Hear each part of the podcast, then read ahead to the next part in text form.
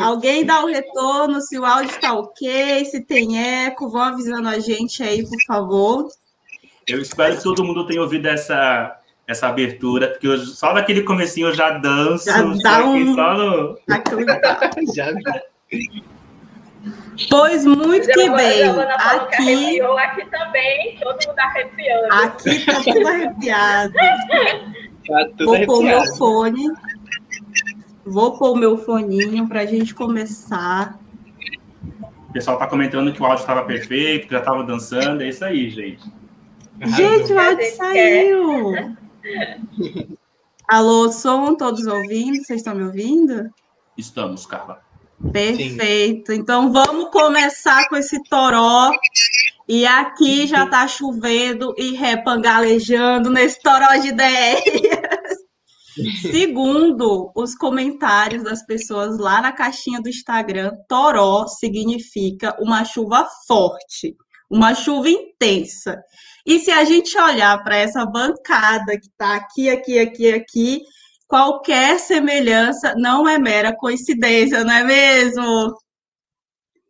Pois para a gente começar, vamos conhecer os torozeiros que aqui estão. Vou começar por mim, né? Eu vou começar por mim aqui para vocês já ir conhecendo logo. Todo mundo está fazendo parte desse rolê. Eu sou a Carlene Patrícia, né? Tô aí, tipo, no último ano do doutorado em física, rapando o tacho aí da minha energia, pra, um pouquinho da resta de energia para terminar esse doutorado em física experimental. Atualmente, né, eu amo permanecer ali no laboratório, fazendo pesquisas, odores, sabores, essas coisas todas. Nessas minhas andanças, já fui aí pelo raio-x, já fui para a espectroscopia Raman, já agora eu estou num relacionamento sério com eletroquímica de interfaces e supercapacitores. Parece que dessa vez vai dar bom. Mas, além disso, a gente está também nas redes aí, nesse canal que vocês estão vendo, Física Preta, e no Instagram Física Preta, fazendo divulgação científica para mostrar que ciência também é cor de preta, coisa de negro e é coisa da gente. Que a gente pode fazer ciência se a gente quiser. E hoje a gente está começando esse projeto lindo que é o Toró de Ideias, que vai ser exibido todas, todos os sábados, é importante falar, às 20 horas, em, fazendo um rodízio de canais. Hoje a gente está no Física Preta, depois a gente vai estar tá no Caio, depois a gente vai estar tá no Mataus e no Instagram da Sende. Então é importante que vocês sigam todos os canais dos YouTubers que estão por aqui e o perfil da Sende, o link do Instagram que já está aqui na descrição aqui embaixo. E não esqueçam de curtir, se inscrever, compartilhar, comentar, porque vocês ajudam muito o engajamento desses cientistas aqui, o engajamento da gente na rede, tá? E, e assim a gente chega aí para mais pessoas. E para a gente mover essa rede, né, e falar como é que tá o clima em São Paulo, a gente vai chamar aqui um tal de químico das nas letras, gente. E aí ele vai se apresentar, Caio, por favor, se apresente, diga quem é o Caio. Aproveita já para dar uma introdução aí do que, que é esse diacho de toró de ideias. Então é contigo agora, meu irmão. Segura essa torosada aí. Olá, gente, muito boa noite. Como a Carla já falou, sou Caio Fayad, um químico nas letras. Eu sou uma pessoa muito criativa para dar nome para as coisas, né? Porque um químico nas letras, você já pensa que a pessoa é formada em química em letras, né? A minha história na química começa, sou químico ambiental. Aí eu me formei em química ambiental no bacharelado e eu fui para a área dura, uma área nós temos essa divisão, né, às vezes na, nas ciências, né, ciência dura. E aí eu fiz mestrado em Química Orgânica. Eu fiz mestrado, a Carla falou aí de espectroscopia, eu também trabalhei com espectroscopia, mas trabalhei com RMN. Eu fazia lá no laboratório da Unicamp, eu fiz, na, eu fiz graduação na Unesp, fiz mestrado na Unicamp, E aí, nesse processo, eu sempre quis ser professor, gente. Eu só fui fazer bacharelado porque meu pai falou assim, ó, faz bacharelado, meu pai é professor. Depois você faz licenciatura. Mas aí, durante o mestrado, eu falei, não, eu quero muito trabalhar com educação básica. Aí eu parei, fui dar aula, fui para Mato Grosso, saí de São Paulo, fui para Mato Grosso, voltei para São Paulo, e, e, aí eu comecei a fazer o curso de letras, onde eu, eu comecei fazendo duas habilitações, comecei fazendo português e linguística, e durante o curso de letras eu decidi voltar para seguir aquela carreira acadêmica, né, de graduação, mestrado, doutorado, e aí eu fui para a área que de fato é a área que eu sempre quis fazer, que é a educação. Então eu faço doutorado hoje em ensino de ciências, onde eu, onde eu misturo um pouco a minha formação em letras, porque quando eu pensei no meu projeto, eu pensei assim, ah, eu quero fazer numa área que poucas pessoas pesquisam, principalmente na USP. E a área que poucas pessoas pesquisam, adivinha qual é? Educação das relações étnico-raciais. E como a pesquisa química e literatura, ela sempre existiu, eu falei assim, ah, eu quer saber? Eu vou trazer aqui, ó, literatura negra, eu vou trazer aqui literatura africana de língua portuguesa. E foi assim que eu comecei a montar o meu projeto. Inclusive, gente, eu vou fazer uma propaganda, me siga nas redes, porque quem é professor de ciências está aí, em breve, como parte integrante da minha pesquisa, vai estar tá aí um curso de formação que eu vou fazer. Então, assim, com essa formação de química, letras, química ambiental, química orgânica, é, imagina a minha cabeça, né, gente? É um toró de ideias. Então, quando a gente começou a fazer o brainstorm, eu sei, quando a gente começou a fazer o toró de ideias para achar o nome do projeto, toró de ideias foi o melhor, melhor, melhor nome. Eu vou agora com a pessoa que está. Deixa eu ver se eu acerto. Acho que eu acertei. Eu vou, vou lá, vou lá para Lagoas. Vou com a Sandy. É com você, Sandy. Obrigada, Caio. Ah, gente, Tô igual a Maju, sempre quis. Estou muito animada com esse projeto. É, vou me apresentar aqui. Eu sou Sandy.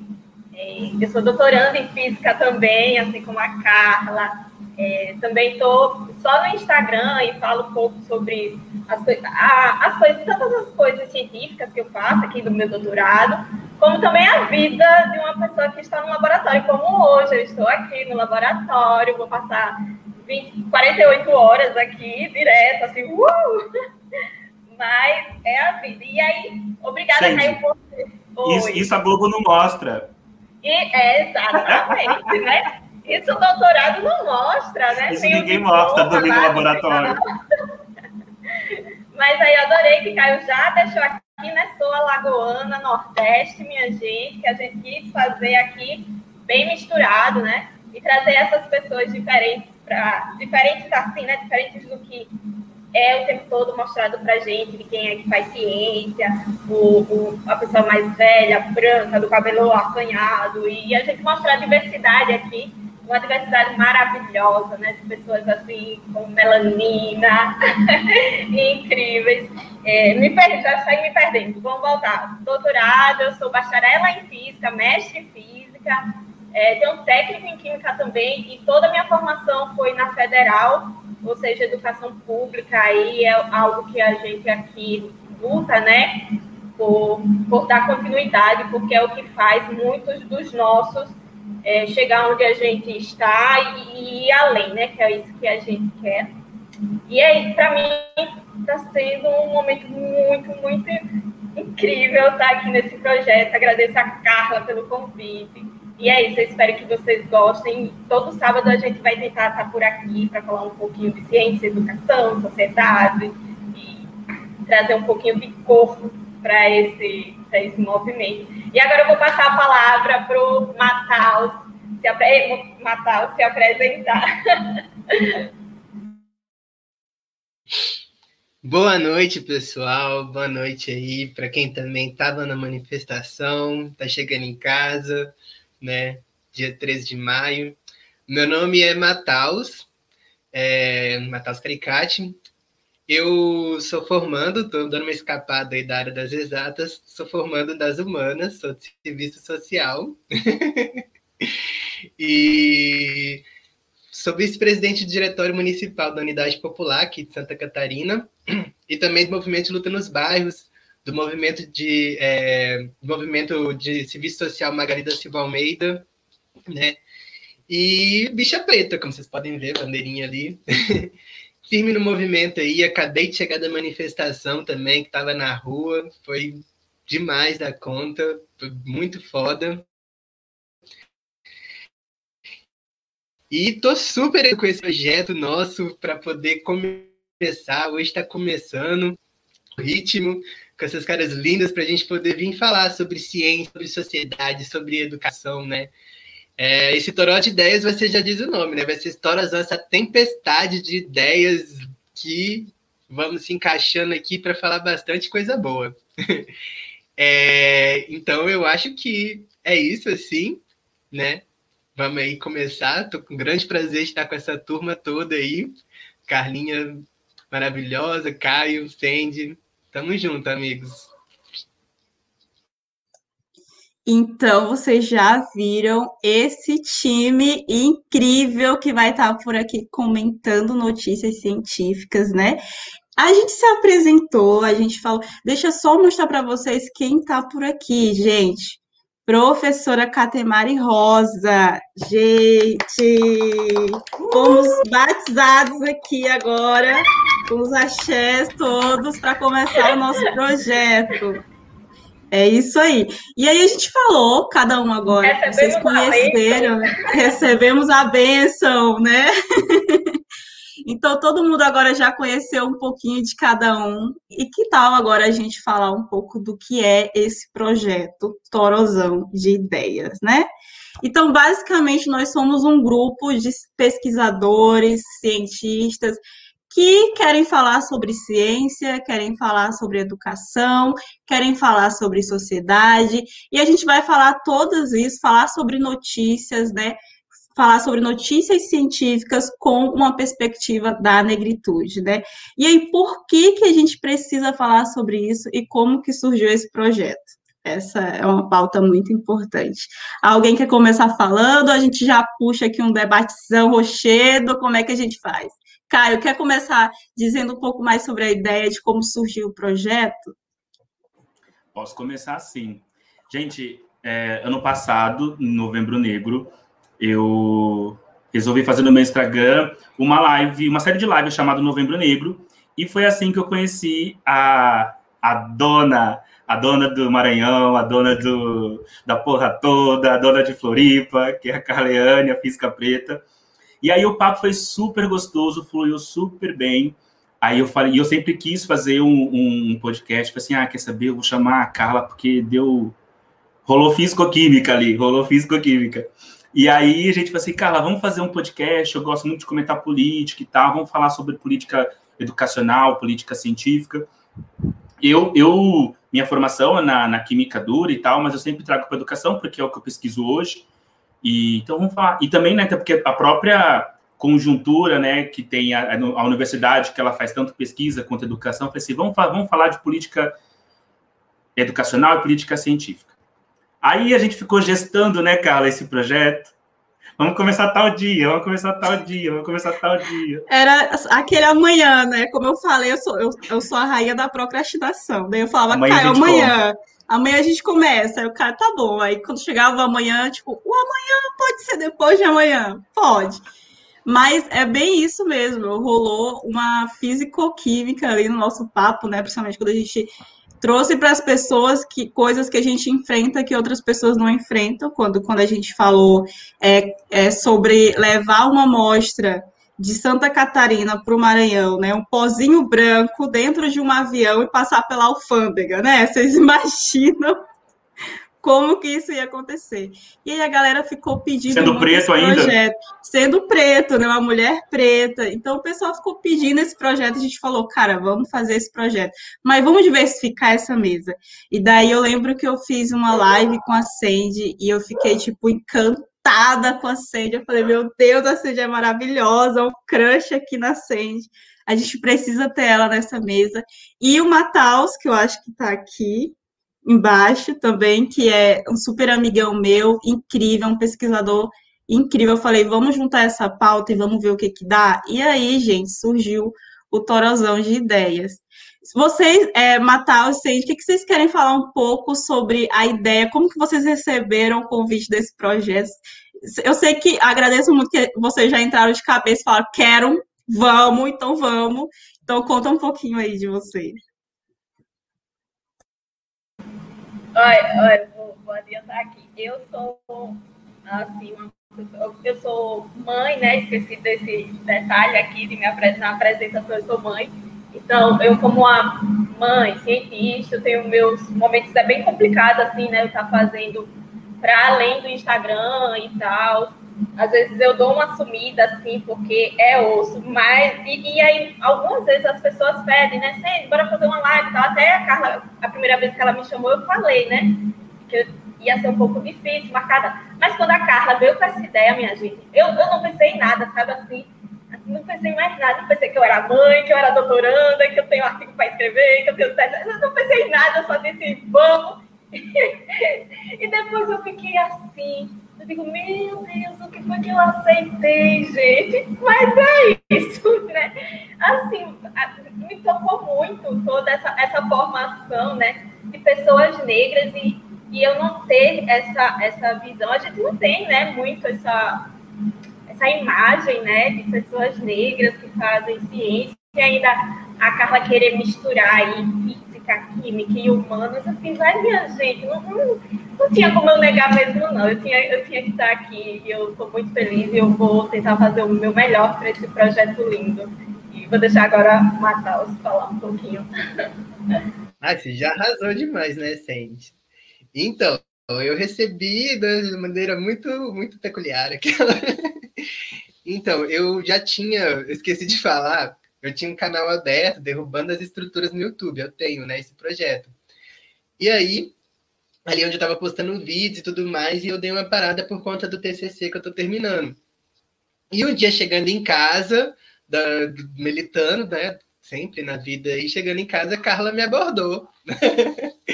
dizendo, amigo, vamos entrar no projeto para a gente poder falar sobre ciência, falar sobre sociedade. Eu pensei em você. Eu, gente, vamos, né, amiga? Ela, tá, a reunião vai ser agora. Eu, nossa senhora! E aí eu tinha que tomar banho e tudo ainda, mas aí agora foi na correria, porque é assim, a gente aqui é assim, né? é no movimento, as coisas acontecem agora. E é isso. Tava na manifestação, agora cheguei a tudo agora nesse momento. E aí foi, cheguei, entrei na reunião, vi essas pessoas, tudo bonito, e, e começamos a trocar muita ideia bacana. Falei, nossa, vamos entrar nesse projeto, vamos misturar, porque por mais que temos muitas diferenças, né, principalmente assim, dos campos que a gente está atuando, a gente teve várias discussões massas, semelhança, e estamos super empolgados para construir e dar bola para frente. Ô, Matal, a gente tinha. Né? Carla é culpada. Culpadíssima. Para vocês verem, pessoal, como o negócio foi super assim, ó. Foi o universo mandando, gente. Recebam essa energia. Matheus, a gente fez errado. A gente teve combinado de fazer a live com você lá na manifestação. Sabe, no jornal, correspondente? Sim. Estamos agora com o correspondente, Matheus. Pois é, né? Eu até pensei em fazer lá mesmo. Perguntaram, tipo, você tem como fazer aqui? Mas eu me lembrei né, que eu estava sem internet, eu tinha feito todo um negócio aqui também, né, o cenário. Mas eu pensei sim, só que não sei, não ia ter uma garantia de que poderia rolar tudo tranquilo, né? Mas foi muito foda. Sim, é isso, gente. Vocês estão vendo como é que surgiu aqui o grupo, né? Então vocês imaginam o que, que pode vir por aí. Mas hoje é um dia dia 13 de maio, né? E como já dizia a música, 13 de maio não é dia de negro, né? Então, por que, que a gente decidiu começar esse projeto exatamente no dia de hoje, né? O que, que a gente pode falar sobre isso? Mataus, você quer começar a expor um pouco mais sobre esse processo? Posso. Então, acho que primeiramente, né, para quem está vendo essas manifestações que aconteceram no Brasil inteiro, já mostra para gente que 13 de maio não é dia de comemorar, é dia de luta, né? É, não é dia de negro, né? mas é dia de luta. É um dia que é, serve para a gente lembrar o quanto que a gente tem que lutar, porque é o dia da abolição da escravidão.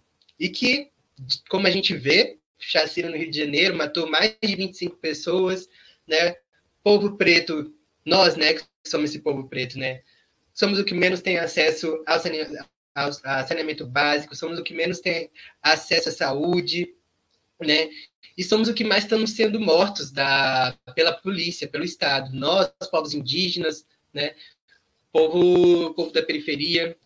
E aí o 13 de maio marca justamente essa abolição que não aconteceu, né? Essa abolição assinada por Princesa Isabel, que na verdade foi um tratado de, de uma transição do sistema colonial para o sistema capitalista, né? Para que pudesse ter essa entrada, né? E ela vai fazendo vários processos antes, como a lei da terra, né?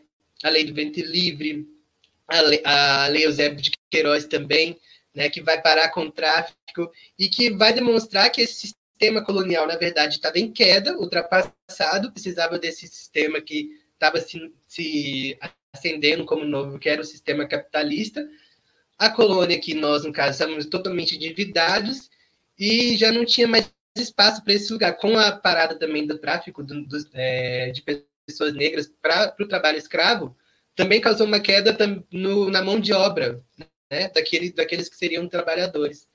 Então, foi um total declínio, o sistema ultrapassado precisou dessa transição, foi aí que foi abolida a escravidão. Ou seja, ela não foi pensada para ter reparos para a gente, não foi pensada para a gente ser livre, foi pensada para que o capitalismo pudesse entrar aqui e que a gente mantesse no nosso lugar de, sub, de submissão, assim, né? O que não aconteceu, porque esse processo também não foi só dos brancos, mas também teve parte nossa, Zumbi dos Palmares, Dandara, né? Vários quilombos que se construíram, os povos indígenas, né? Guajajara, Choclé, vários povos indígenas que também lutaram e ainda lutam contra esse sistema, né? O que antes a gente lutava contra a escravidão, hoje a gente luta contra a servidão assalariada, né? Então a gente tem que continuar levando o legado desses né? Porque a abolição também aconteceu por causa deles, o legado da Revolução Haitiana e o legado dos que lutaram e que lutam aqui. Então, que marca essa data aí de luta, né, da nossa liberdade, no antigo e nesse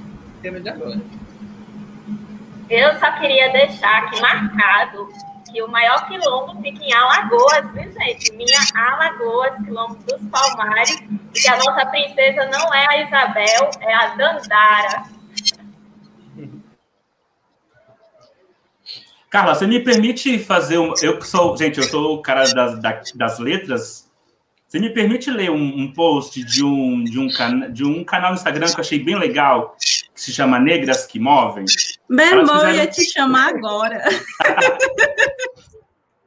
Elas fizeram uma espécie de verbete de dicionário, sabe? Quando você tem a entrada do dicionário, desculpa, você tem a, a palavra do dicionário e você tem os verbetes, né? Os significados.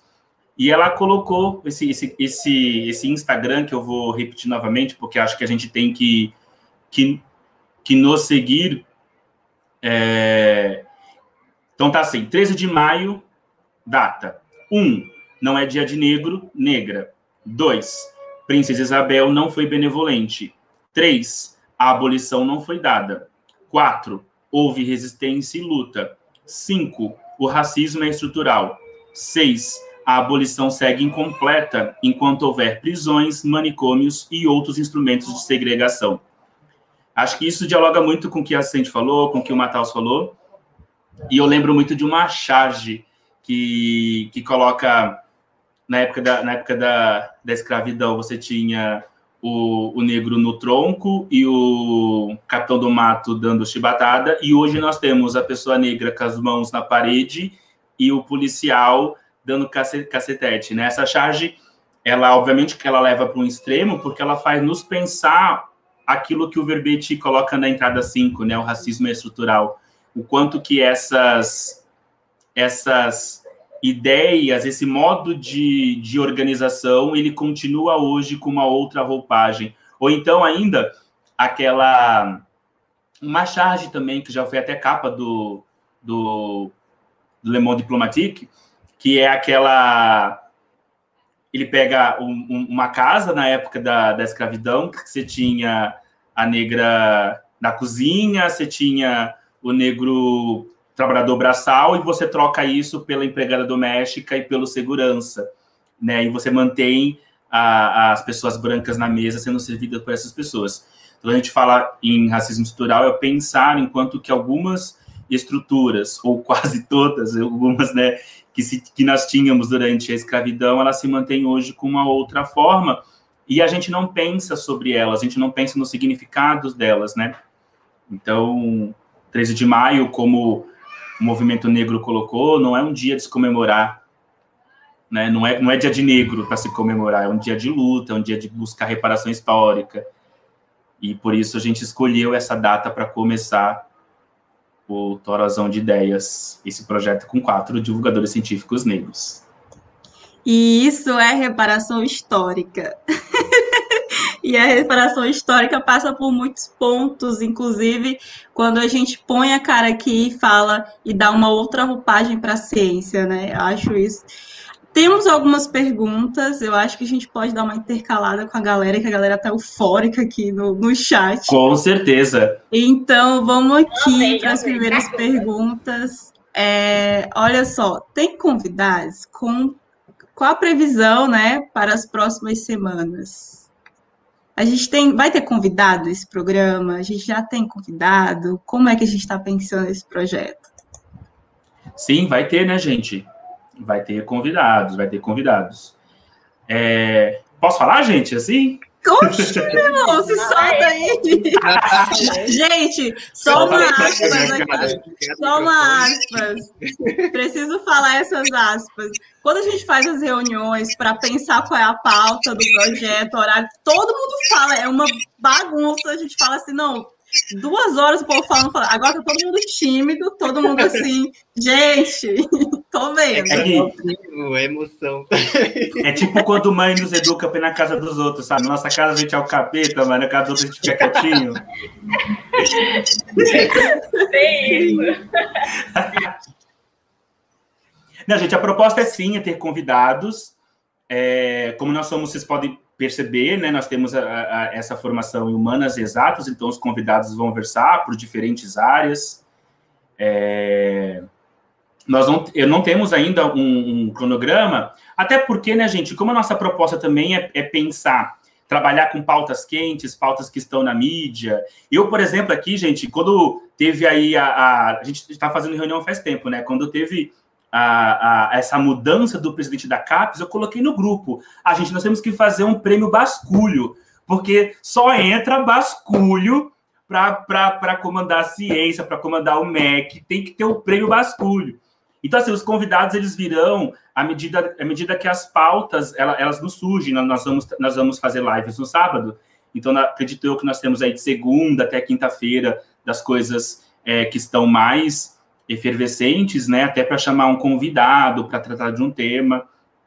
Então é isso, vai ter convidado sim, mas esse cronograma fixo não tem porque a gente vai trabalhar com, com o que está rolando. E como é que vai ser esses próximos vídeos aí, hein, gente? Sobre o que, que a gente vai falar? Eu quero falar sobre ciência. A gente vai falar sobre ciência também? Vai lá, Seis. Eu acho que vem falar. Vai lá, Seis.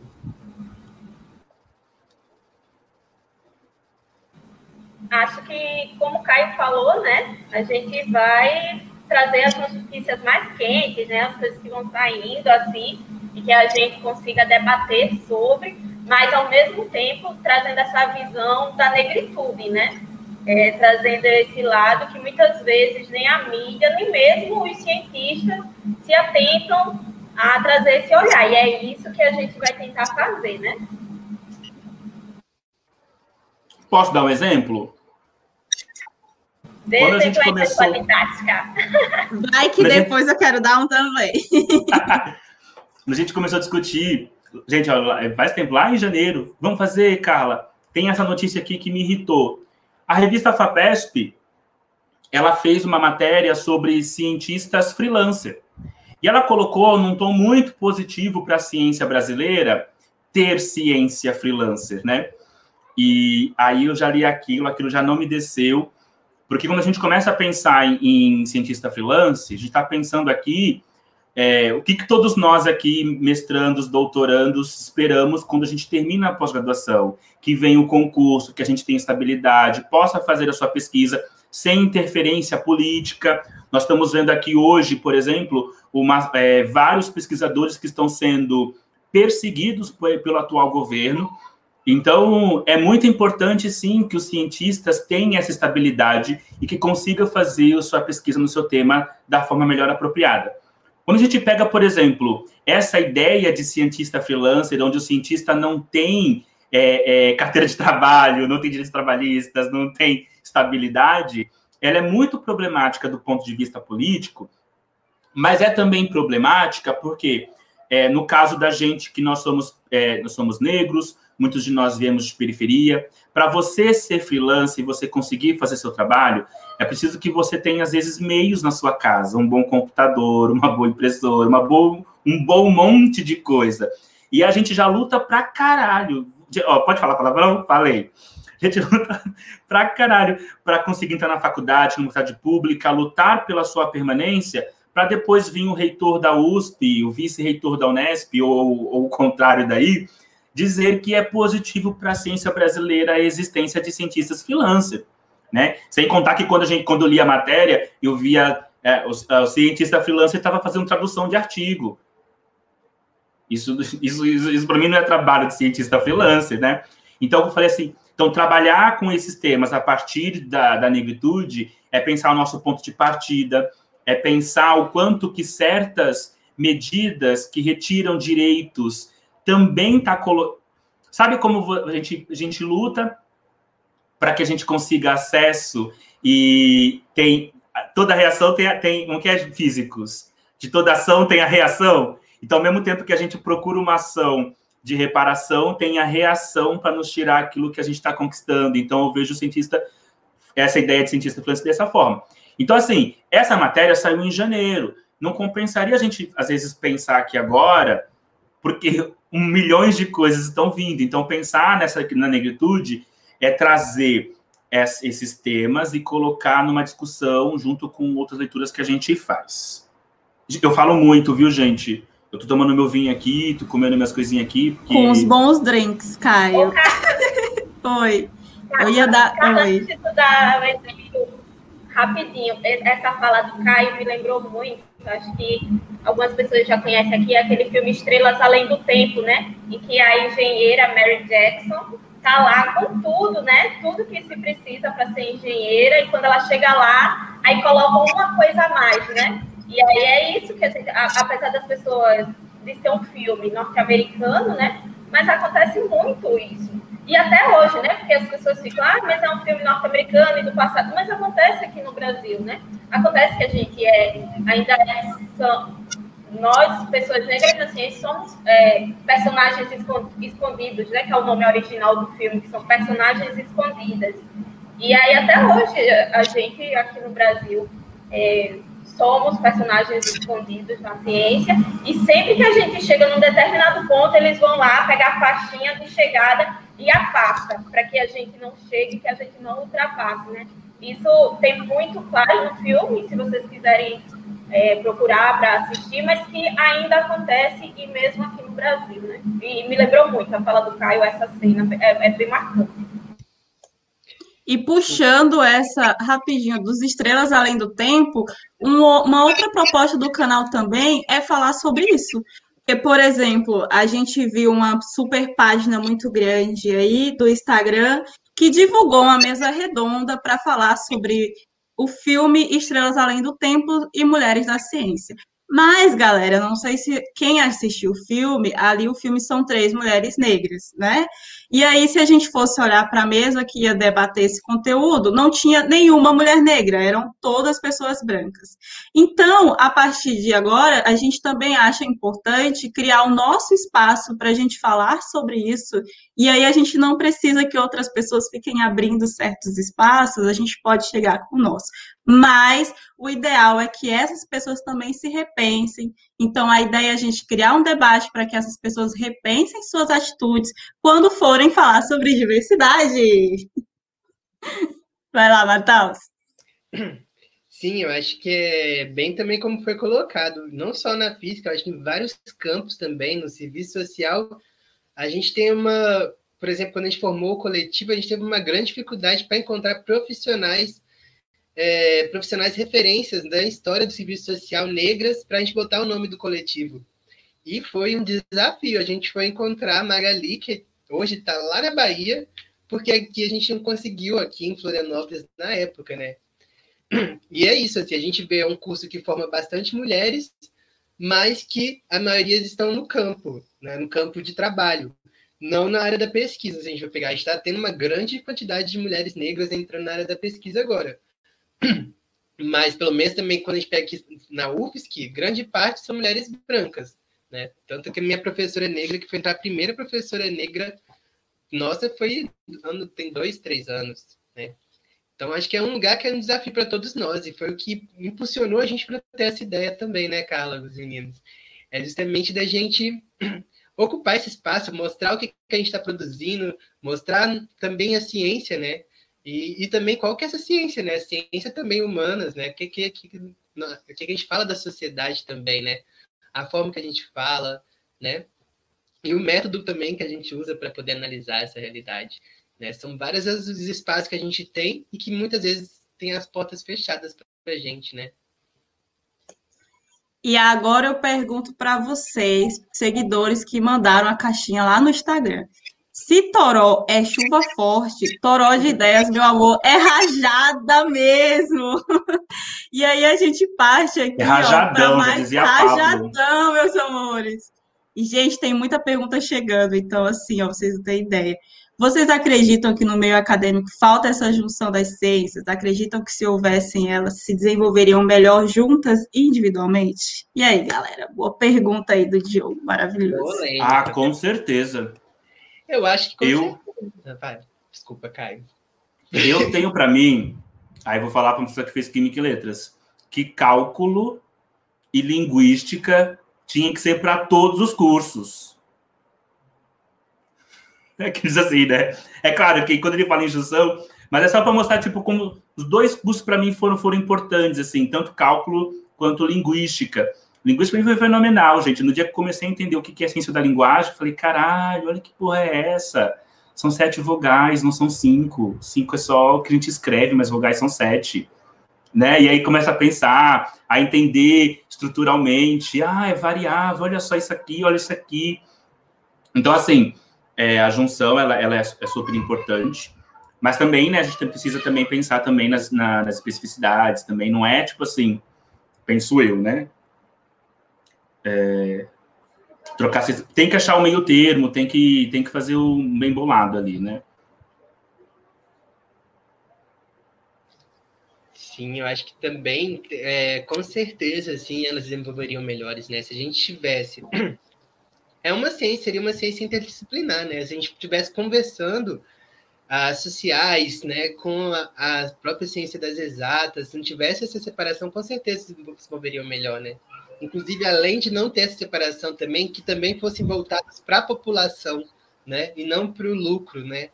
Que isso, não para o mercado, que isso é uma coisa que eu acho que todos nós que estamos no campo da ciência passamos.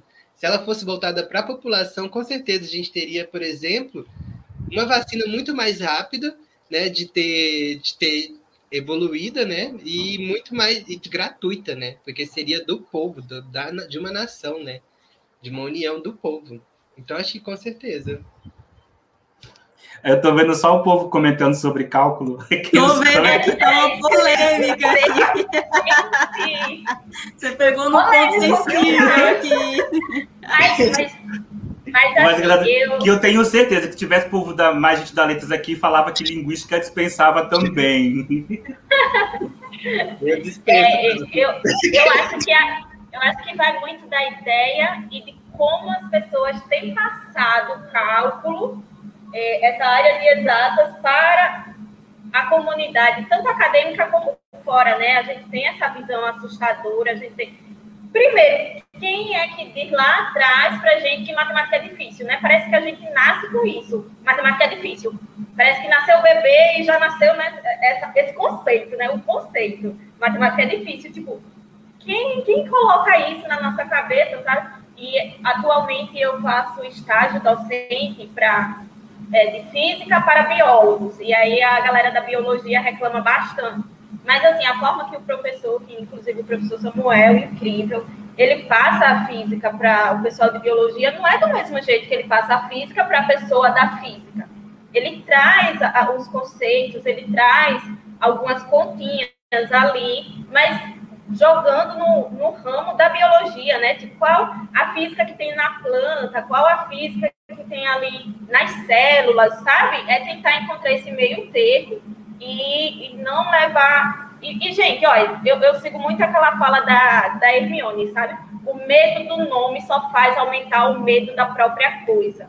A gente precisa quebrar esse, esses medos. Né? Eu mesma, quando eu vi Mataus falando, minha gente, eu falei, ai, minha gente, eu sou terrível humanas. Né? Eu tá vendo, gente, ó? Nome coisa, linguística.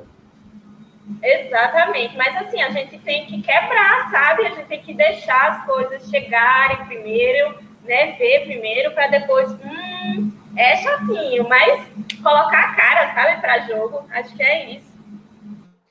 Sim, eu acho que tem muito a ver com a própria divisão social que a gente tem nessa sociedade, né? De fato, a gente tem capacidade, deveria aprender tudo, acessar todo tipo de conhecimento que a gente pudesse e conseguisse, assim, né? Mas a, a, a sociedade faz a gente botar tanta caixinha, tanta profissão que a gente tem que escolher, tanto direcionamento de mercado, que acaba que a gente vai no que acha que é, o, que é a nossa cabeça, né? Vai, ou senão, o que a gente vai ganhar mais, né? Mas eu acho que tem muito disso, né? Ah, não sou bom na matemática, vou para humanas. Não sou bom nas humanas, vou para matemática e tudo mais. Acho que tem muito a ver com essa divisão social de caixinha que essa sociedade vai colocando para gente, né? Desde lá e... já vão botando para gente o que é ruim, o que, que a gente uhum. E essa pergunta do Diogo é sensacional, e ligando com o que o Matal está falando, porque hoje, é, hoje em dia, né, a gente vão pensar que nós temos aqui é, um novo ensino médio que foi feito por decreto pelo Michel Temer, que depois foi aprovado pelo Congresso, mas é bom lembrar que foi feito pelo decreto, que essa escolha hoje, nas escolas que já conseguiram fazer a mudança, essa escolha ela já é feita no ensino médio. Então, no ensino médio, as crianças já precisam, as crianças, os adolescentes precisam decidir se elas vão é, fazer um curso mais voltado para para linguagens, para matemática, para ciências humanas, para as humanidades, e também tem o, o, a educação profissional. Só que a gente vai também lembrar que eles nos vende isso, né, Matheus, como escolha, só que não é escolha, porque a escola precisa ofertar. Então, se na escola, e aqui tem, se na escola há falta de professor de física, de química e biologia, vocês acham que eles vão ofertar a, a, a formação itinerária de ciências? Então, é muito interessante o quanto que o Diogo fala sobre essa pergunta, que já me direcionou para a questão da, do ensino superior, mas ela já começa dividida já no médio. É uma loucura, né? E eu aqui tem que ter cálculo e linguística para todo mundo. Então, acho que o, o, ponto que a gente precisa sempre dar elo aqui é que, que as, o fato que é importante é que as ciências elas precisam ser respeitadas, principalmente as humanidades que vêm sofrendo ataque nesses últimos anos, né? Então, só para dar uma sintetizada aí no assunto, e eu tenho uma pergunta muito interessante, que eu acho que é um ponto importante para a gente pensar, que, olha só, vai ter PIX direcionado para o projeto? Gente, eu acho que essa pergunta ela é muito importante. Primeiro porque para fazer divulgação científica, a gente tem que ter uma câmera, a gente tem que ter microfone, a gente tem que ter luz, a gente tem que ter uma série de coisinhas que às vezes pessoas negras e pretas não acessam esses lugares e não acessam esses recursos por conta de muitas coisas históricas que a gente vai estar tá falando nesse, nesse podcast barra live no YouTube. Então, sim, acho que a gente vai criar sim um Pix com o e-mail do nosso projeto para a gente estar tá se equipando, estar tá se preparando para poder trazer um material mais direcionado, um material com qualidade muito melhor para vocês. Então, Gui, muito obrigada por essa dica maravilhosa. Tá nascendo esse filhotinho aqui incrível. E eu acho que é importante a gente começar a pensar nessas coisas. Só que assim, gente, já vou dando uns spoilers. A gente tem conversado já um tempinho antes de pôr o projeto na praça. Também estamos vendo outras formas aí de conseguir recursos. Então, só digo para vocês que o que vem por aí é super incrível. Assim, aguardem, porque vai ser só rajada mesmo. Então, vamos ver outras perguntas que o pessoal está falando aqui. Enquanto eu vou lendo sem o meu óculos, com a minha miopia e o meu astigmatismo. Galera, vocês podem ir comentando até eu colocar a próxima pergunta. Tava com o microfone mutado. Carla, travou uma hora, quase que eu dei print, só que eu perdi. Obrigada, Caio. Muito obrigada. Gente, o, o, Diogo tá só com pergunta aqui, ó, afiada pra gente. Eu tô gostando aqui desse público maravilhoso. Posso falar uma coisa, Carla? Gente, vocês que estão na fila também podem responder as perguntas, né? Porque nós somos quatro pessoas, são, são os nossos nosso ponto de vista. Vocês também podem responder e a gente vai comentando também a resposta. Acho que é legal também. O que vocês acham? Eu acho legal pra gente conversando, né? Eu acho que a chave Pix fez sucesso aqui, hein, galera? Vamos logo criar essa chave Pix aqui. Eu acho importantíssima essa questão do Pix mesmo, porque realmente é isso. Quando a gente. Uma das Olha. questões que a gente não ocupa os lugares, né?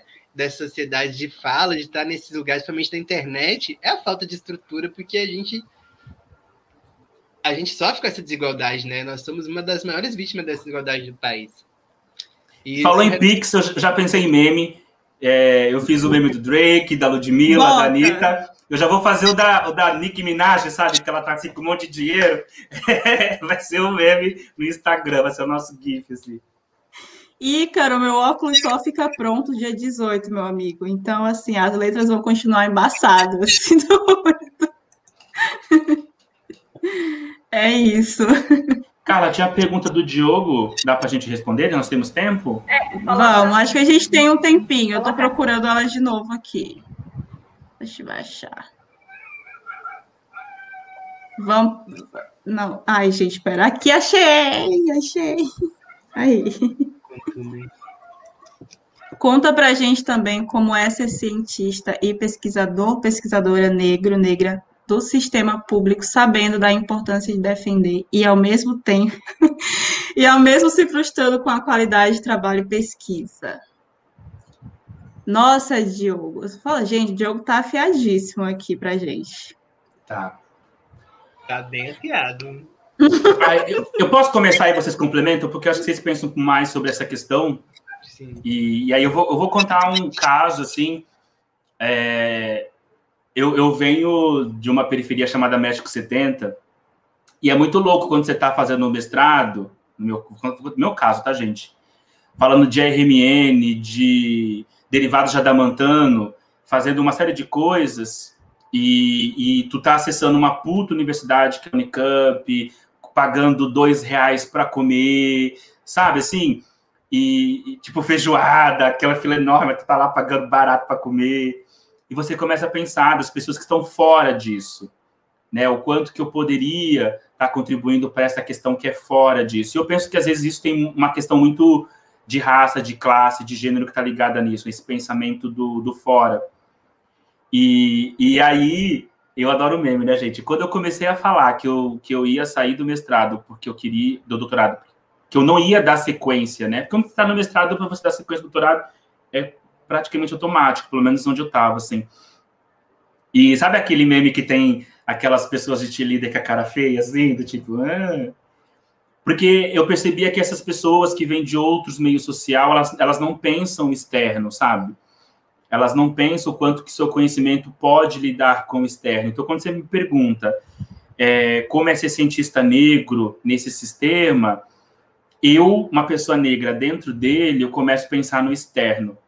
E às vezes eu penso que o falta, falta um pouco disso, assim. É...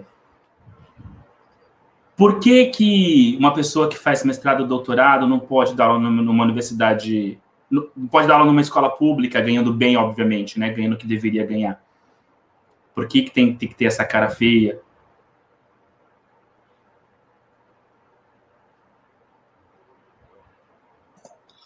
É, eu acho, assim, que, tipo, quando ele fala, é, é, pensando assim, eu acho que a gente tem que pensar não de trás para frente, eu acho que a gente tem que pensar do início, né? O, o problema, partindo do problema. É, o problema não é ser um cientista pesquisador negro negra no sistema público, sabendo e se frustrando com a qualidade. A questão é, a qualidade deveria ser boa, a qualidade deveria ser melhor. Então, eu acho que a gente ali de dentro, a gente parte, né, a partir de um ponto de que a gente tem que pressionar para que esse sistema de educação ele tenha uma qualidade melhor. E que a gente vem, que vem acessando esses espaços, a gente tem que falar sobre isso, a gente tem que, que divulgar a ciência, que é o que a gente está fazendo, a gente tem que pressionar é, as pessoas que estão lá em cima sobre a questão de verba para melhorar a qualidade de pesquisa, e não só de pesquisa, do, do ensino de base no país, né? Então, eu acho assim que é, uma pergunta que me fizeram ontem, que vai um pouco parecida com essa, é que, mesmo com todos esses problemas na educação, você ainda segue tentando incentivar jovens a ir por esse caminho? Aí eu falo, óbvio, porque o que eles querem é exatamente que a gente não tenha é, o senso crítico, que a gente não pense, que a gente não pressione. Então, quando a gente pensa desse ponto de, de da gente ser pesquisador e estar tá lá dentro e de pressionar para que a gente não se frustre mais com a pesquisa e com o trabalho de pesquisa, exigindo uma qualidade melhor de, de material, uma qualidade melhor de laboratório, uma qualidade melhor de laboratórios de base. Agora, óbvio que isso não se faz com um peixinho só, né? A gente começa fazendo o que a gente está fazendo por aqui a gente vai se juntando, né, bebê? A gente vai formando elos, porque daí a gente começa a fazer uma frente que realmente vai é, é, pressionar os, as estruturas que já estão postas, né? Uma coisa é a gente ficar o que a gente não pode é ficar caladinho, frustrado no canto, ou então é, ficar cada um no seu, sem formar esses elos, para que a gente consiga lutar por uma educação de qualidade e, uma, e que a gente possa fazer pesquisa de qualidade, né? Porque enquanto a gente continuar calado, o desmonte vai estar tá aí, ele vai estar tá acontecendo. Então, eu acho que assim, é muito frustrante olhar esse desmonte acontecendo, mas ao mesmo tempo, principalmente a gente, enquanto cientista e pesquisador negra, a gente nunca ganhou nada nesse país de mobejada. Foi sempre, desde que a gente chegou aqui, através de resistência, através de luta. E a gente vai continuar é, seguindo nesse projeto. E quando um amiguinho desanimar, a gente vai lá, dá a mão, oferece o colo, pega uma cervejinha, um vinho, dá uma relaxada e volta de novo para o bate até que a gente consiga alcançar os nossos espaços ou deixar para as próximas gerações aí, né? Sim, eu acho que é Exatamente. bem isso, assim. Respondendo a pergunta, eu acho que é uma baita pergunta, assim, que tem muitos aspectos que dá pra gente falar sobre ela. Dá um tema, dá um tema dá de... Um episódio. Um episódio, dá um, dá um episódio. Era exatamente isso que eu ia falar. Eu digo, ai, gente, é um tema, é um tema. Sim. Porque é muito isso, é frustrante tanta gente estar tá ali nesse espaço, entendendo a importância dele. Acho que a Carla fez uma fala muito boa, que é justamente isso. É a escolha que a gente tem nesse momento, né? É, é tá indo para essa universidade, né? Tá acessando isso, né? Ou senão a gente simplesmente fica no mercado também, que não é um problema também, né? Mas é importante a gente ter acesso à universidade, estar tá ali dentro, para causar mudanças também né, na, na, própria forma do que é ensinado. A nossa presença enquanto pessoas negras, indígenas dentro da universidade é muito importante, porque a gente também leva a nossa bagagem ali para dentro do espaço que é majoritariamente branco, que é formado né, por várias ideologias da branquitude, e a nossa presença combate isso, né? É, vai bater de frente com isso em algum momento durante a formação. É, por mais que a gente possa tentar fugir, mas uma hora a gente vai bater de frente com essa, essa, essa ideologia da branquitude ali da nossa, da nossa formação. E aí a gente vai ter que se posicionar. E é importante a gente posicionar nesse momento, que é justamente para mudar, causar essa mudança. Mas é muito complicado. Enquanto profissional também de serviço social, a gente vê aí a assistência social sendo totalmente destruída no nosso país também. É, o que é terrível para a gente estar tá se formando agora, não tem eu mesmo estou me formando sem perspectiva nenhuma. Assim, ficarem de preto, minha profissão também está toda desmontada. E então, de como que é, é, é necessário estar nesse espaço, mas de que estar presente é também estar tá lutando para a melhoria desses espaços, né? Para lutar também para que possa estar tá falando verdade. No caso do meu curso, nós que somos estudantes negros, a gente fez um coletivo justamente para bater de frente com a ideologia eurocêntrica que era do nosso, nosso curso, né? que era sempre comparação Brasil e Europa, e não falava dos trabalhadores escravizados. Com tanta gente bater de frente, hoje a gente tem uma é obrigado ter passar uma, pela questão étnico-racial em cada disciplina. né? Porque é isso, é a, é a diferença que nós, enquanto estudantes negros, estamos ali dentro. E a gente não pode deixar isso de, de lado, assim. A gente tem que colocar, botar fé na força que a gente tem enquanto estudante, enquanto estagiário. Né? Acho que foi uma coisa que eu aprendi muito na academia. A gente é muito forte. A gente não pode ser surpreendido pela nossa força. Né? A nossa presença ali faz toda a diferença. Não menospreze essa força que a gente tem.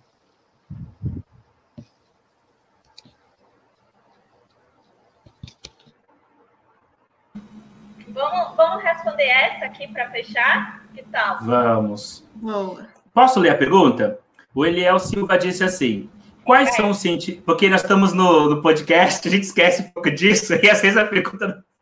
Quais são os cientistas Verdade. negros que vocês têm como referência? Será que eles topam um papo por aqui? Quer começar, Sandy? Ah, eu vou, vou começar e, assim, pra, pela física, né? Vou, vou falar de físicas. Acho até que Carla também deve concordar comigo que professora Sônia Guimarães, né, que é a nossa primeira doutora em física do Brasil, é, inclusive no canal da Carla tem um bate-papo com ela maravilhoso. Maravilhoso. Ver, gente.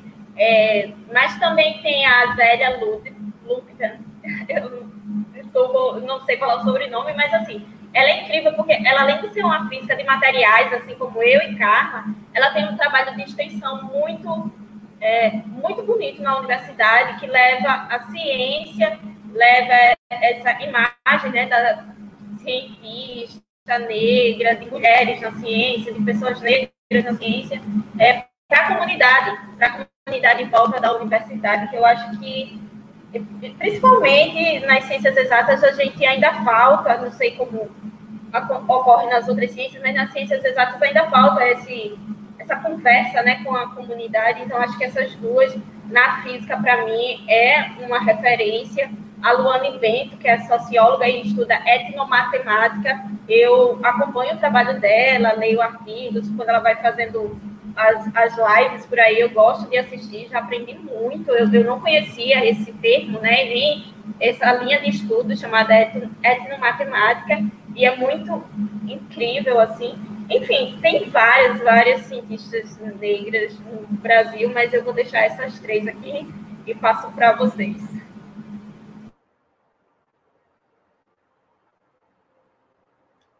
Vou falar então. É, realmente, assim, tem, tem muitas pessoas que estão trabalhando ativamente, produzindo, porque a gente fala muito de produção nessa, nessa academia, né? Pessoas que estão produzindo. Eu fiz recentemente uma postagem no meu, no meu canal, no meu, no meu Insta, sobre de cinco livros é, que falam de educação das relações étnico-raciais para o ensino de ciências. Aí, dos cinco livros, três deles era da professora Bárbara Carilli Soares Pinheiros, da UFBA. Só que nos outros dois tem capítulos dela, e até um, um professor comentou, brincou. Então, tem esta professora da UFBA. Poderíamos chamar aqui a professora Ana, Beni, Ana Maria é, Canavarro, Benite Canavarro, da, da Federal de Goiás, que foi da minha banca, maravilhosa. Poderíamos chamar aqui a Paloma Nascimento, da UFBA. Ou seja, se você deixar cada um de nós falar nomes, a gente fica aqui falando até. Mas a gente tá, deixou aqui esses nomes, já são seis, para que vocês verem o quanto que a gente pode ter convidados. A outra pergunta foi sobre convidados, né? Então, dependendo dos temas que forem surgindo, essas, é, esses professores podem ser convidados. Inclusive, é, a gente só falou de que a gente ia falar de, de, pauta quente, mas na verdade também nós vamos ter alguns temáticos, né? A gente vai. Então, assim, às vezes pode. pode... Gente, fiquem ligados que o negócio vai acontecer. Eu queria saber muita coisa antes, não. Mataus, e quais são as suas referências para gente aqui? É, Ah, só uma coisa aqui. A, a, por exemplo, a Ana Léa falou nas biológicas também. Por exemplo, professor Douglas Verranja. Sabe assim, falou o nome, a gente lembra, a gente, a gente fala. Sim. Não, acho que uma grande referência que eu tenho na minha área, assim, que eu uso muito é o Silvio Almeida, né? Que tem um livro dele que é Racismo Estrutural. É uma grande referência, um cara que eu tive um prazer de conhecer numa, numa palestra que ele deu aqui. Incrível. É, tem também a professora Magali da Silva Almeida, que é a pessoa que a gente deu o nome, inclusive, que é uma pioneira, ela que vai inserir o debate da questão étnico-racial na nossa profissão de serviço social na década de 80, e ela hoje é professora da Universidade da Bahia, né, uma grande amiga, uma grande parceira, uma grande companheira, assim, que foi muito importante para a formação minha e de muita gente lá do Nordeste até aqui, no, no sul do Brasil né? Tantas pessoas que ela nos ajudou assim a caminhar para frente. A Ana Paula Procópio também, que é uma grande pesquisadora da área de serviço social, e ela pesquisa também sobre a literatura de Clóvis Moura, né? É uma grande referência também para estar tá seguindo. A própria Cristiane Sabino também, que é a atual professora aqui do, no, do, do nosso departamento também, que é, atua no coletivo Veias Abertas da América Latina e é uma professora militante e uma baita referência também para a gente estar tá seguindo, né? Guerreira, conterrânea lá de Minas Gerais também, que está aqui no sul. né? A gente sofre longe da terra, mas assim, outras referências também que eu acho que, não sei se eu acho que elas não, né, não aceitariam, até porque não estão vivas, é, mas que é, total referência, assim, eu acho que é o Franz Fanon também, que é um cara que eu acho muito foda de estar lendo. E que é uma grande referência, assim, de pesquisador, né? E dentre outros. Acho que tem muito nome para poder... Mas não vai dar para trazer o Fanon, né? O Fanon, não vai dar. Infelizmente vai, vai virar aquele meme, né? Um beijo... Como que era aquele... Ah, gente, fugiu o meme, que a Claudete Zoiano deu beijo para a moça que morreu. Vocês lembram desse? Não lembro, mas eu lembro da Carla Pérez chorando que o Neymar tinha morrido, mas era o Oscar Niemeyer. Esse eu lembro. Gente, vocês não têm noção como é nossas reuniões. As nossas reuniões a gente se solta tanto que é só isso, gente. Ai, gente, vamos fazer uns make-offs aí pra galera ver. Então, assim, eu acho que. E aí, gente, tem uma, uma, uma preocupação que eu vou colocar aqui como nossa, é, que a pergunta foi sobre cientistas negros, né? Claro que nós somos cientistas, a gente quer dialogar com a, academia, mas eu penso também que em um governo como nós, que nós temos hoje, que ele é negacionista, ou seja, que ele não quer, que ele nega a ciência e ele promove uma política que a ciência não chega nas instâncias públicas, eu acho importante também aparecer aqui para falar com o Toró de Ideias, pessoas que não têm essa formação de mestrado, doutorado, mas que estão nas, nas instâncias fazendo que o processo de gestão seja guiado pela ciência. Todos nós aqui, nós quatro e vocês também que estão nos acompanhando, a gente sabe que a ciência ela não é a verdade absoluta, contudo, porém, entretanto, ela, ela é, é, é, é um tipo de conhecimento que nós podemos confiar no sentido que ela pode ser sempre questionável. Então, a gente pode sim se basear na ciência, sabendo que ela pode ser sempre questionável com um novo resultado, com uma nova discussão.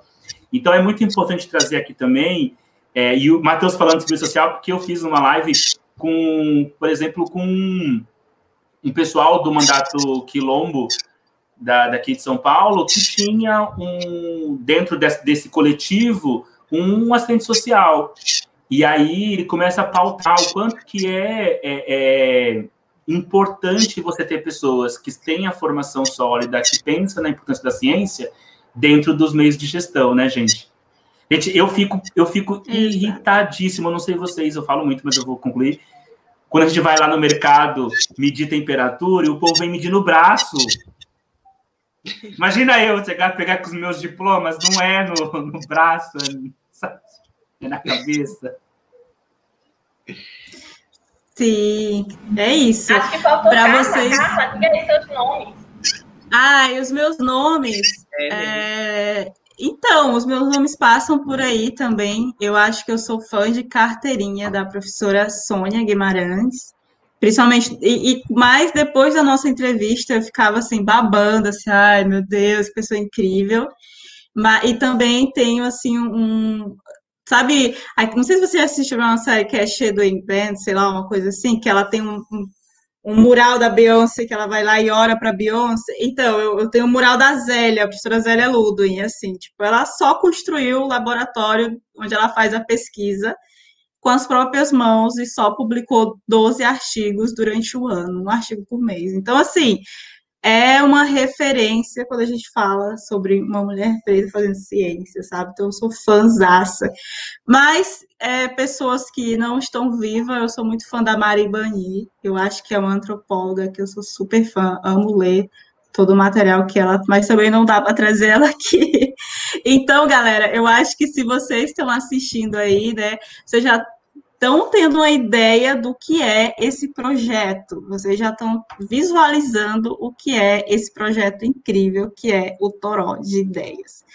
Então, para a gente encerrar, porque a gente já está indo aí para uma hora de live, eu só queria avisar que a gente tem ao todo constante aqui 19 pessoas assistindo essa live tiveram picos entre 20, alguns picos entre quase 30, mais uma constância ali, uma média de 19 pessoas assistindo essa live.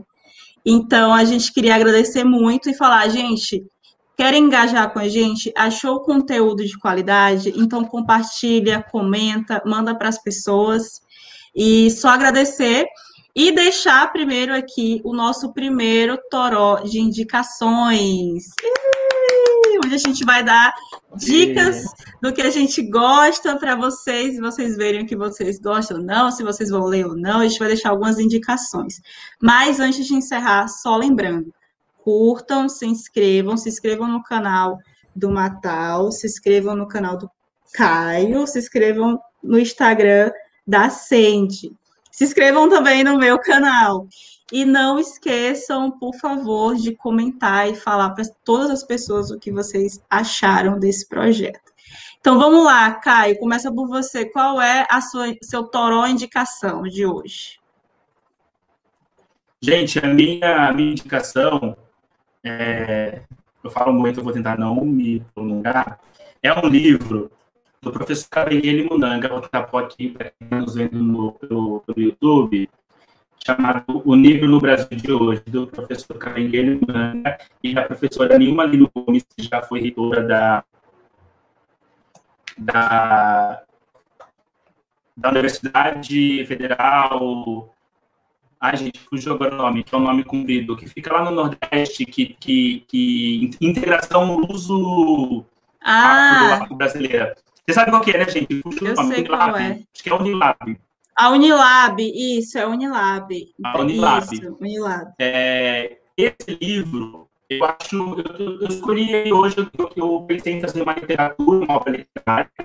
Caio, eu acho que você está travando um pouquinho. Enquanto estabiliza aí, a gente pode ir para o Mataus, depois volta para ti? Perfeito. Tá travando. Vai lá, Mataus, diz qual é o seu toró de indicação aí. Ai, gente, eu fiquei até confuso, que eu adoro indicar. Mas então, eu acho que um que eu indico, que eu tenho li, lido bastante assim, é esse aqui, o Aimé Césaire. É, o nome dele eu tenho dificuldade para falar, que é francês. Mas se chama Discurso do, sobre o Colonialismo. É um livro muito bom para poder aprender sobre o colonialismo internacional, né? É, o Aimé ele é um revolucionário da França, né? É, da, na verdade, Martinica, né? Mas que vai ter todo um contexto ali francês que vai de colonização e ele vai fazer essa análise sobre essa colonização, né? Sobre o que é a colonização, o que, que ela se forma, mas uma análise uma perspectiva revolucionária. Então ele vai estar tá ali falando, né? E ele é muito, ele é poeta também, então ele é muito emocionante para ler, porque ele, ele joga, você sente o ódio que ele estava sentindo na hora que você está lendo, porque a poesia dele é sentimental. Então ele mete o pau nos colonizadores, mete o pau na colonização de um jeito muito chique e muito científico e poético, porque ele mistura poesia também. Então é muito simples de ler, porque mas você termina sangrando no ódio. Mas é muito simples de ler, né? Justamente pela forma poética que ele fala e que ele vai falar da ideologia da branquitude. Ele vai inclusive falar que o Hitler, né, é uma é justamente um produto dessa, dessa colonização, dessa sociedade que não que teve essa história apagada, né? Que a colonização foi apagada e que vai ter como Hitler na, na época, né? Justamente ali levando a, a referência do que seria o humano da Europa, né? E que, e que todo esse, esse, contexto vai dar um, um, um espaço, né? Justamente para que ele possa se ascender de forma segura e aí que a Europa vai começar a questionar o racismo, porque eles vão sofrer na própria pele o que eles mesmos inventaram, né? Eles vão sofrer na própria pele a, a colonização de Hitler, né? Justamente no próprio território europeu, né? E que vai fazer a mesma coisa que eles fizeram com nós negros aqui nas colônias, né? E ele vai justamente falar sobre isso. É muito interessante quando ele vai fazendo essa analogia, que inclusive eu coloco também o próprio Bolsonaro no meu TCC, justamente nesse mesmo lugar, porque ele é um evento dessa sociedade nossa que, não, que tem história apagada. Se tem história apagada, a gente não questiona o passado. E se a gente não questiona o passado, a gente não constrói um futuro melhor, porque o passado vai viver repetindo, né? Não vou me alongar muito, porque, como eu disse, ele é muito emocionante ler, inclusive, né? E aí pega emoção de várias Caio voltou aí? Conseguiu voltar? Voltei, tá travando? Iu, não, tá ótimo. Tá ótimo. Então, gente, olha, é, voltando aqui, a minha indicação nesse, nesse toró de indicações é o livro Negro do Brasil de hoje, do professor Carmen Limunanga e da Nilma Lino Gomes, que aí agora aproveitei esse, esse trechinho aqui, que ela já foi reitora da Universidade da Integração Internacional da Lusofonia Afro-Brasileira, a Unilab, já foi reitor, é, ministra em governos Dilma, que saudade da ex. Mas é, o importante da, da, da Unilab é que um dos campos fica em Redenção, que foi a primeira, a primeira cidade que aboliu a escravidão no Brasil. Então, nesse, eu ligo a Nilma com, com, a, universidade, com a universidade, com a cidade. Mas é, eu poderia trazer literatura, que eu estava falando para vocês antes, mas eu escolhi esse livro porque esse livro ele tem uma espécie de divisão. O primeira parte que ele vai falar sobre algumas sociedades africanas e uma segunda parte que ele vai falar sobre o Brasil na atualidade e algumas personalidades africanas. Nós estamos num momento é, de pandemia muito importante, é, que nós temos um movimento negro, nós estamos aqui, nós fazemos parte desse movimento, um movimento que não tem liderança, nós fazemos parte desse movimento, e é muito importante pensar o quanto que o movimento negro é ele que está nesse processo de pensar nas pessoas que estão passando fome. Então você tem a coalizão Negras por Direito que estão que está com campanhas de doação de alimentos. Nós temos outras ONGs famosas que estiveram no Fantástico, enfim, com matérias. E é importante pensar nisso, pensar quem é que está pensando na população PPP, né, preta, pobre, periférica deste país. E eu pensei nesse livro porque quando ele começa a falar das personalidades, ele vai, tra vai trazer um, uma personalidade que é o Solano Trindade e um poema muito importante que se chama Tem Gente com Fome. Tem Gente com Fome é o nome de uma de uma das campanhas, inclusive vocês podem acessar temgentecomfome.com.br e fazer a doação se vocês acharem importante, que é justamente um poema que fala dessa importância de a gente pensar nas pessoas que está passando fome. Então, O Negro no Brasil de hoje é um livro que vai falar das sociedades africanas do passado e das personalidades negras no Brasil de hoje. É isso. Sandy, meu amor, sua vez de trazer as indicações para gente. Olá! Olha, eu aqui vou trazer minha indicação. É, bem, vocês já sabiam, né? Claro que eu já mostrei, que é o Descoloniza Descolonizando Saberes, que é da professora Bárbara, que o Caio falou, né, anteriormente, e da professora Catemari, que estava aqui abençoando esse processo maravilhoso. Duas, a Bárbara é professora de Química da UFBA, a Catemari é professora de Física também da UFBA, e esse livro ele é bem curtinho, tá, gente? Ele é como se fosse vários pequenos artigos de educação e ciência, e aí ele traz várias, é, traz experimentos, traz discussões é, referente à ciência e é esse recorte de decolonizar a ciência, de mostrar que existe uma ciência que não, é, que não é aquela, apenas aquela ciência branca que a gente estuda na escola, né? Que existem outras ciências aí de outros povos e é muito interessante e ele, ele traz uma abordagem que você pode aplicar em escolas, né? Desde o Fundamental 2, né? Aquela segunda parte do Fundamental até o ensino médio. Então, é bem legal, é esse aqui que eu vou estar indicando para vocês. Mas também eu acho que serve muito para ensino superior, tá? Dá para usar no ensino superior também. Gente, só referência pesadona, como diz Isa, né? Eu vou deixar para vocês aqui a minha referência, não tenho livro, porque eu comecei a perceber que eu consigo ler no celular, quando eu, quando eu acordo de madrugada nas insônias, tá ali do lado, eu boto o celular no modo avião e vou ler meus livros. Viciei nesse negócio, porque tem luz embutida, então tá aqui. Então, o livro, primeira indicação, usem Kindle no celular se vocês não tiver o Muito equipamento bom. do Kindle. Dá para usar, é ótimo, super leve o aplicativo, não trava e tudo. Mas partindo para o livro, eu tenho esse livrozinho aqui, que é Eu Destilo, Melanina e Mel, da Upili de Sala, de Sala, não sei falar o nome dela, tá? Peço desculpa aí para ela e para as pessoas envolvidas mas eu sou muito fã desse livro, porque esse livro, ele é um processo de cura, é uma mulher negra escrevendo sobre suas dores e sobre seus processos de cura. Então, se vocês tiverem interesse nesse momento tão difícil que a gente está passando, de ter um aconchego, um acalento, uma palavrinha de amor, leiam esse livro, porque é simplesmente sensacional. É uma injeção de energia no fim do dia. Então, acho que é isso. Aviso importante, não se esqueçam, hoje foi a estreia e por isso que a gente estreou aqui numa quinta-feira, mas a gente vai estar no nosso próximo episódio, que já é semana que vem, vocês não vão morrer de saudades da gente. Vai ser no sábado, às 20 horas, no canal de uma dessas figurinhas que estão aqui.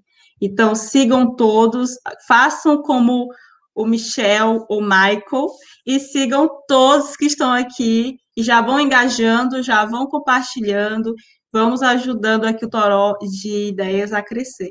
Então, gente, é isso. Agradeço, obrigada. Foi lindo ter vocês por aqui. Foi divertido fazer esse projeto lindo. Eu estou muito empolgada. Espero que quem esteja assistindo também. Sim, eu adorei, gente. Então é isso. Boa noite. Coração doido de bom.